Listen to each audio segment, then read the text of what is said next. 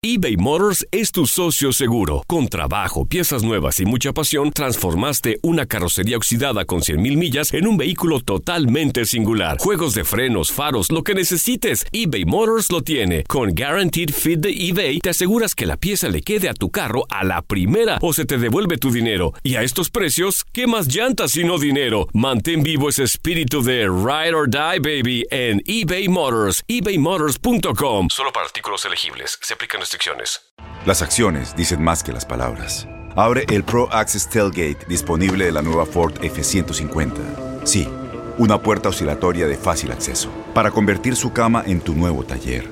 Conecta tus herramientas al Pro Power Onboard disponible.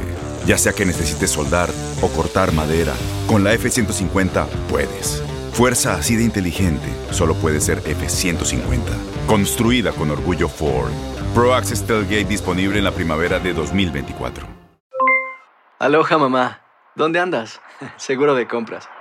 Tengo mucho que contarte. Hawái es increíble. He estado de un lado a otro con mi unidad. Todos son súper talentosos.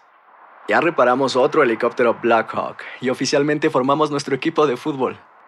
Para la próxima te cuento cómo voy con el surf y me cuentas qué te pareció el podcast que te compartí, ¿ok? Te quiero mucho. Be All You Can Be, visitando goarmy.com diagonal español. When you buy a new house, you might say, Shut the front door! Winning! No, seriously, shut the front door. We own this house now. but you actually need to say, Like a good neighbor, State Farm is there. That's right. The local State Farm agent is there to help you choose the coverage you need. Welcome to my crib. no one says that anymore, but I don't care. So just remember, like a good neighbor, State Farm is there. State Farm, Bloomington, Illinois. El siguiente podcast es una presentación exclusiva de Euforia On Demand. Bueno, ha creado mucha controversia en Puerto Rico el proyecto de la senadora del distrito de Carolina, Naida Venegas, que entiendo, porque no la conozco, es senadora de primer término, que es también pastora de la iglesia protestante en Puerto Rico, para básicamente hacer más difícil, si no prácticamente imposible, que se puedan practicar abortos legales en Puerto Rico. Y además de eso, incluye dentro de una categoría que es básicamente bien rara, que se esté tratando de legislar, una especie de provisión para que los padres puedan decidir sobre su hijo menor si le notan lo que se llaman o lo que ellos llaman tendencias homosexuales, poderle dar una, unas cosas que se llaman terapias de intervención o una especie de, terapia para, curar la homosexualidad.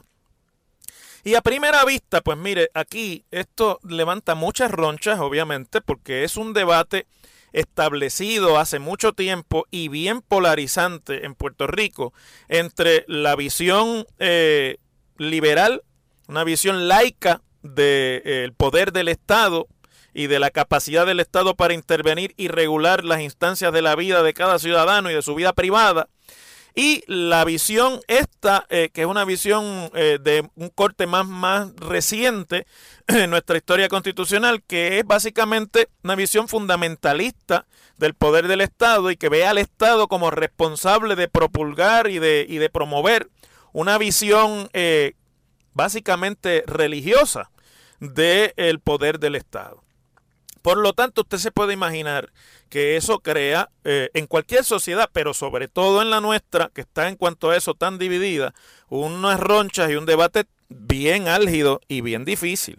Bueno, fundamentalmente aquí está eh, hablándose de que una mujer cuando vaya a practicarse un aborto tenga que ir a unas clínicas en particular que ellos tratan además hasta de definir el ambiente que debe haber en esa clínica.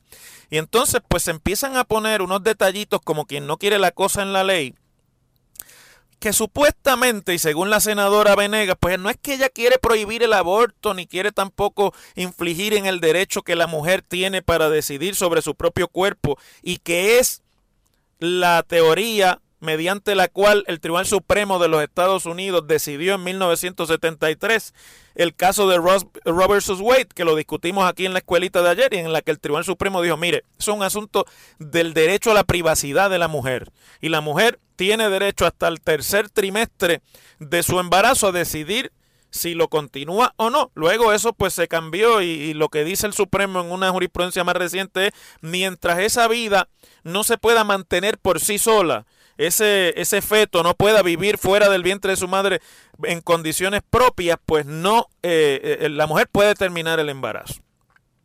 Y pues se vio como una extensión del derecho de privacidad de las mujeres a controlar y a tener y a decidir sobre su cuerpo. Entonces aquí, pues, los grupos religiosos en los Estados Unidos y en Puerto Rico y en muchas otras partes del mundo nunca han estado contentos con la decisión de Roe vs. Wade y con el hecho de que esto se trate como un derecho de privacidad, pues porque entran consideraciones de otro tipo, consideraciones morales, consideraciones sobre todo religiosas en cuanto a si esa vida que sí que solamente Dios tiene control sobre las vidas y que la vida que está en el vientre.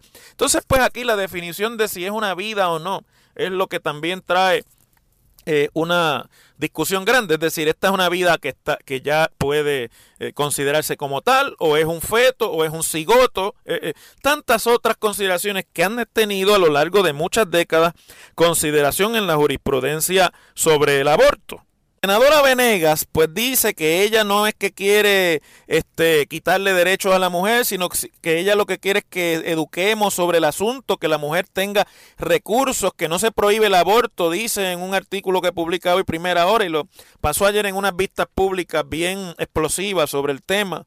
Y dice que, que la mujer tenga consentimiento informado eh, y, y pueda decidir informadamente si se hace el aborto o no y que cuando una mujer decida por la razón que sea vaya a una clínica competente, la estoy citando, pero que tenga las herramientas y se sienta cómoda. Ya, ya, con ese lenguaje, a mí ese proyecto me levanta muchas dudas, porque ¿quién es la senadora Venegas? Ni nadie en particular para determinar cuándo una mujer se siente cómoda o no con un embarazo o con un aborto, o cuándo una mujer eh, tiene las herramientas o no para decidir si quiere practicarse un aborto o no, o cuándo una mujer pueda o no decidir y cómo decide que una clínica es competente o no. Esos son asuntos de la confianza de las mujeres con su tratamiento médico y con, y con su tratamiento clínico. Y a mí me parece que, es que esto es una, eh, eh, realmente este lenguaje es un subterfugio bien, bien enmascarado en un lenguaje que parece muy responsable, simplemente para metérsele a las mujeres en sus decisiones por consideraciones de índole religiosa. Y yo no tengo ningún problema en que una persona tenga creencias religiosas y esté contrario al aborto y no tenga nada que y crea que el aborto es un pecado y todo lo que quiera la, cualquier religión predicar sobre la práctica de los abortos. Pero lo que sí tengo problemas es en que no sean claros y no digan la verdad, porque es una deshonestidad de la senadora y de los que están detrás de ella en este proyecto decir que este es un proyecto para darle libertades a la mujer porque así la van a informar mejor y ella va a estar más cómoda. Lo que quieren es que haya un espacio de intervención para metérsele en la cabeza a esa mujer y venir con asuntos de culpa y con asuntos de consideración moralista y con asuntos de todo índole menos del ejercicio del derecho que tiene esa mujer eh, ya reconocido por los tribunales a decidir si quiere o no continuar con un embarazo. Y, y, esa es la verdadera razón detrás de esto. Y estos religiosos y esta pastora senadora no hablan honestamente y no dicen las cosas como son. Están tratando de coger de tonta a la opinión pública y de decir lo que no es y de hablar por el lado de la boca que no es. Mire, dígalo como es y se le respeta más. Usted está en contra del aborto, salió electa senadora, se rodeó de asesores religiosos en su oficina y esos eh, religiosos que le asesoran y usted han preparado legislación para prohibir el aborto porque ustedes están en contra del aborto moralmente. Y entonces, si usted hablara así, senadora Venega, yo creo que tendría el respeto de la opinión pública, aunque no estuviésemos algunos de acuerdo, como yo adelanto que no estoy, con su postura antiaborto. Pero venís con este cuento de que no, porque esto es para que la mujer esté más preparada y más... ¿Preparada de qué? ¿Preparada de qué? ¿Cuándo es que usted puede decirle desde el Estado a alguien que está preparado o no para tomar una decisión sobre sí mismo? Y a mí me parece que eso es eh, rayar ya. Mire, al mundo le han costado siglos de lucha lograr las libertades individuales de cada cual. Y aquí estamos regresando el Estado a la mentalidad medieval en la que todo se decidía de acuerdo a lo que el rey pensaba y el rey si era católico pues pensaba de acuerdo a la, a la fe y a lo que dijera el Papa. Eso pasó en el mundo, en la historia del mundo, eso ya se acabó desde finales del siglo XVIII.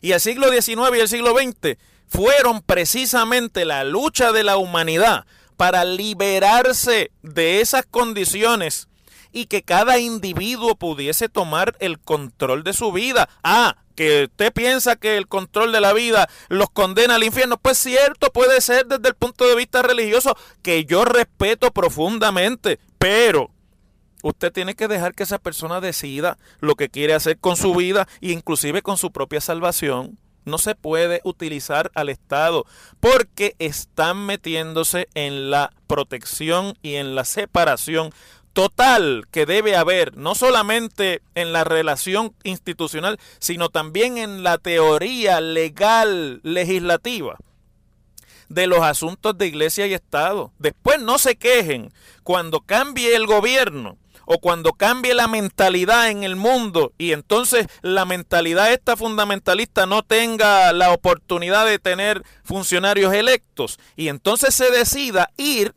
y utilizar el poder del Estado para aniquilar a las iglesias y para prohibirle que puedan eh, predicar sus ideales religiosos y sus ideales morales, porque ese es el problema de comenzar a tratar de cruzar esta línea. Pero lo que es peor es que en medio de todo eso, como que no quiere la cosa, metieron una, una disposición del proyecto para que los padres, tutores de menores, y que son sus hijos, obviamente, o los tutores, aunque no sean padres, puedan eh, someter a sus hijos a tratamiento de una cosa que llaman terapias eh, eh, reparativas, que ya el mero nombre da idea de lo absurdo que es el concepto cuando noten que sus hijos tienen tendencias homosexuales. Entonces, la terapia eh, se trata de meterlos en un psiquiatra para que el psiquiatra los convenza de que ellos no son homosexuales.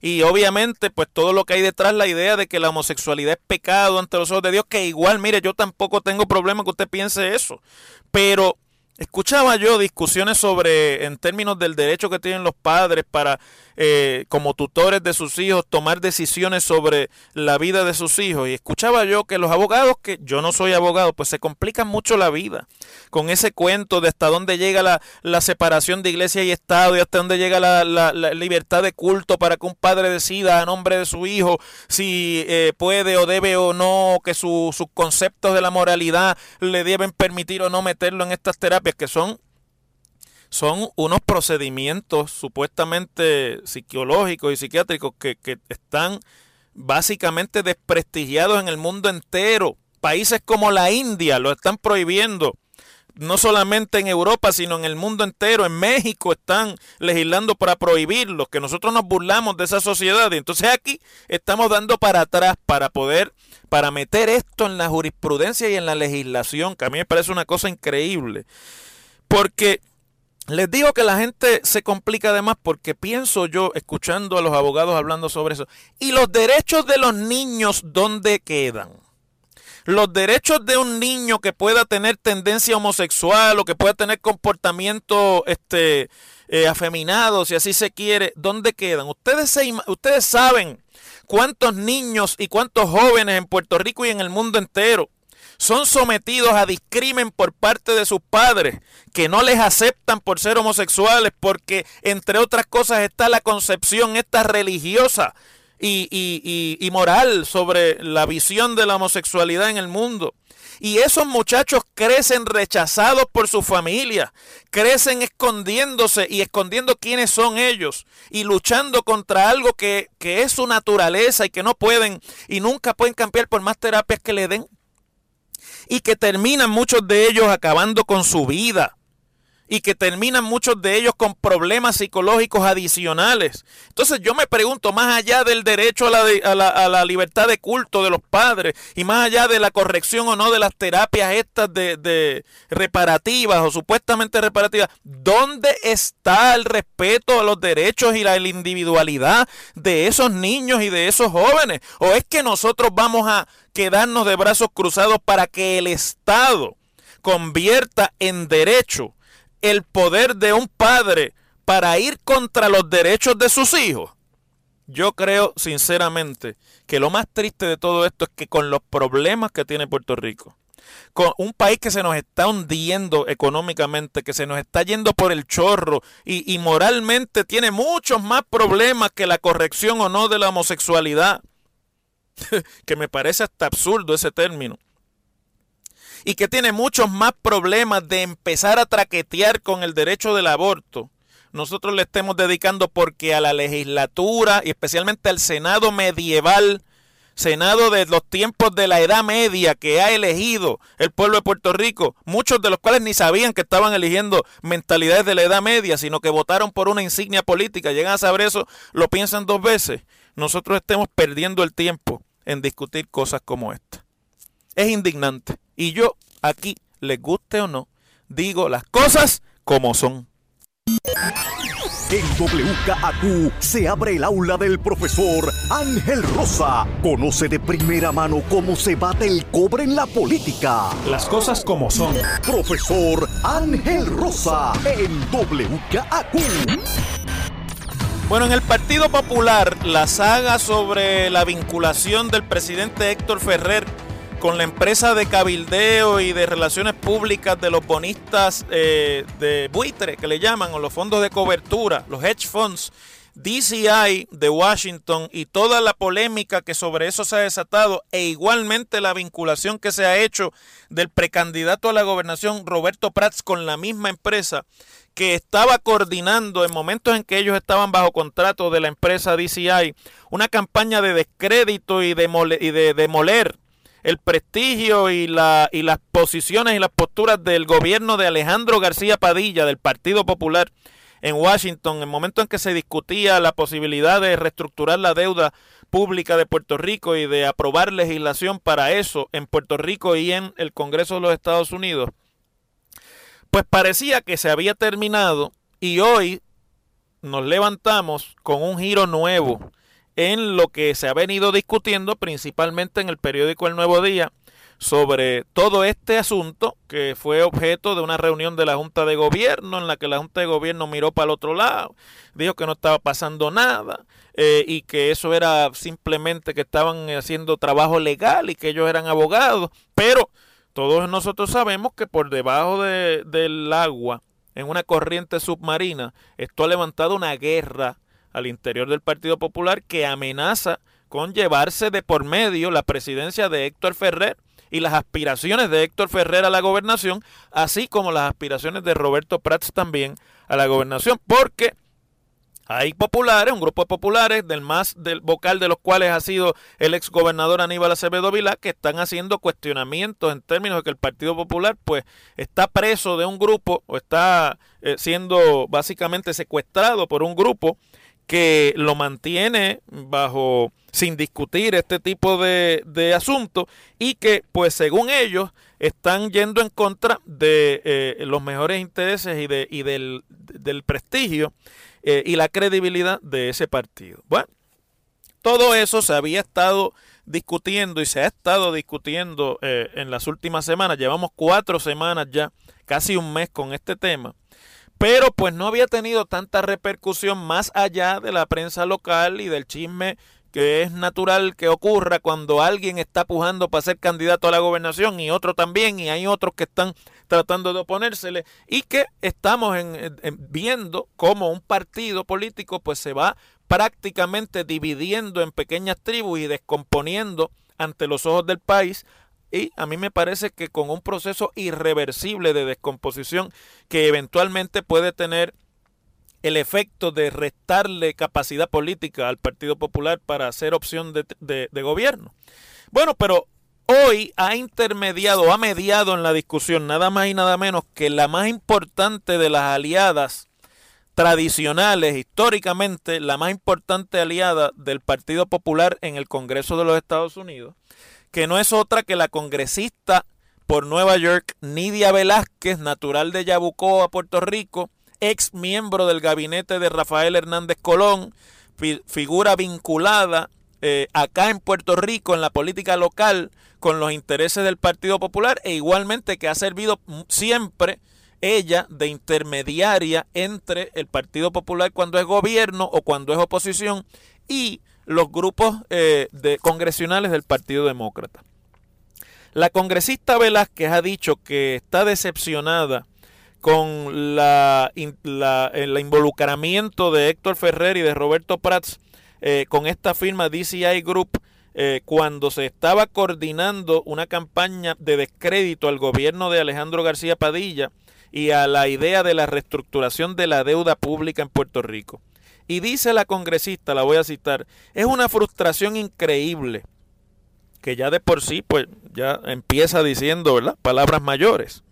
Pero luego dice algo que es donde yo creo que está realmente y le propina el bambinazo fuerte, que yo creo que esto es para la imagen de Héctor Ferrer y también la de Roberto Prats, pero principalmente la del presidente del partido y para eh, la manera en la que esto se pueda ver por parte del electorado, inclusive del Partido Popular. Dice la congresista Velázquez, he combatido contra esos grupos para entonces darme cuenta, cuando habla de esos grupos se refiere a DCI y a los grupos que como DCI se oponían a la reestructuración de la deuda en el Congreso.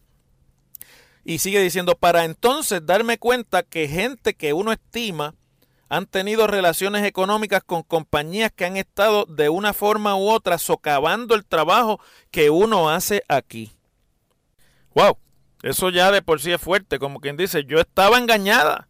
Esta gente a la que yo conozco y que creía que eran de una forma, pues eran de otra. Y mientras yo estaba aquí dando la batalla por las cosas que me decían y por las cosas que me traían que supuestamente eran los intereses del partido, pues resulta que estos dos estaban serruchando el palo. Y habla desde el punto de vista de alguien que los conoce, que es lo que está fuerte aquí.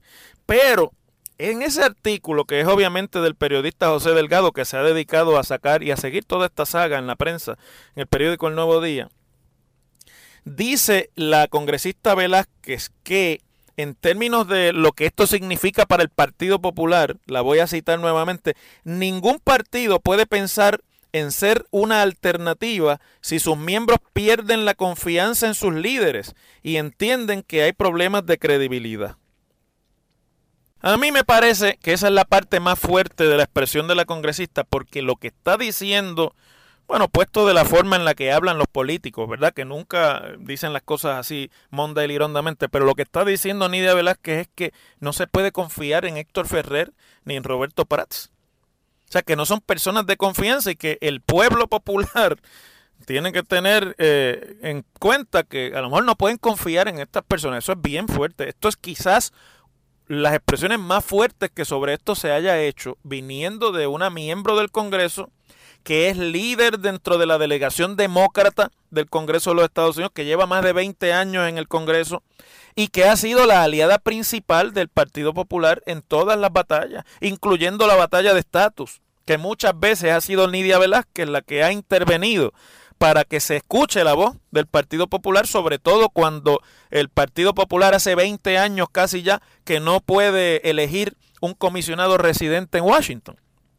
Entonces, que Nidia Velázquez diga eso y que diga esto sobre personas que básicamente representan en este momento al Partido Popular, pues es un cuestionamiento de alto nivel que yo creo que va a tener repercusiones. Eh, yo estoy seguro pues que sobre esto no va a haber muchas reacciones porque yo me imagino que ya los asesores de Héctor le han dicho que cierre el pico sobre estas cosas y no siga dándole vueltas al tema porque cada vez que habla se enreda más y es cada vez más inexplicable.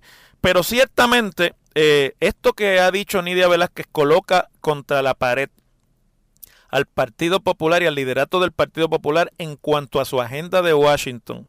Porque esta es la persona a la cual acuden los líderes populares en Washington para que les ayude a pelear allí. Y lo que está diciendo es, a mí esta gente no me prestan confianza y me estaban engañando. Y uno se, y yo me siento decepcionada. Bueno, lo que está señalando la congresista es que cuando vuelvan a donde ella, ella no les va a ayudar. Lo cual deja básicamente huérfano al Partido Popular de cualquier aliada o aliado en el Congreso de los Estados Unidos, porque Luis Gutiérrez se retira este año, que era el otro que había sido siempre simpático a las posiciones del Partido Popular. Dar el Soto, el de la Florida, es estadista y los demás, eh, el, republicano labrador de Idaho, me parece que es, republicano, es del Tea y es estadista, o por lo menos no se expresa a favor del Estado Libre Asociado. Y cuando usted viene a ver al Partido Popular, lo único que le queda es Nidia Velázquez en la Cámara de Representantes Federal. Y además Nidia Velázquez mueve otras voluntades en el Congreso, como por ejemplo al senador de New Jersey, cubano-americano Bob Menéndez, que también ha sido un aliado del Partido eh, Popular en el Senado de los Estados Unidos eh, y que obviamente pues va a estar pendiente de las expresiones que sobre esto ha hecho su amiga, la congresista por Nueva York, Nidia Velázquez. Si usted se creía que este tema se había terminado y que esta tregua ya comenzaba a dar otros otros eh, otros claros, otros, otros sonidos para el Partido Popular, pues ciertamente el golpe de hoy ya no es un golpe sobre revelaciones y sobre involucramiento, sino sobre el prestigio, que es lo que yo he venido diciendo aquí una y otra vez sobre este tema, más allá de si pasó o si no pasó, el prestigio del liderato popular especialmente en el Congreso, en momentos en que Puerto Rico está y es más dependiente que nunca de las decisiones que se toman en el Congreso de los Estados Unidos. Las cosas como son. El pasado podcast fue una presentación exclusiva de Euphoria On Demand. Para escuchar otros episodios de este y otros podcasts, visítanos en euphoriaondemand.com. Aloha mamá, ¿dónde andas? Seguro de compras. Tengo mucho que contarte.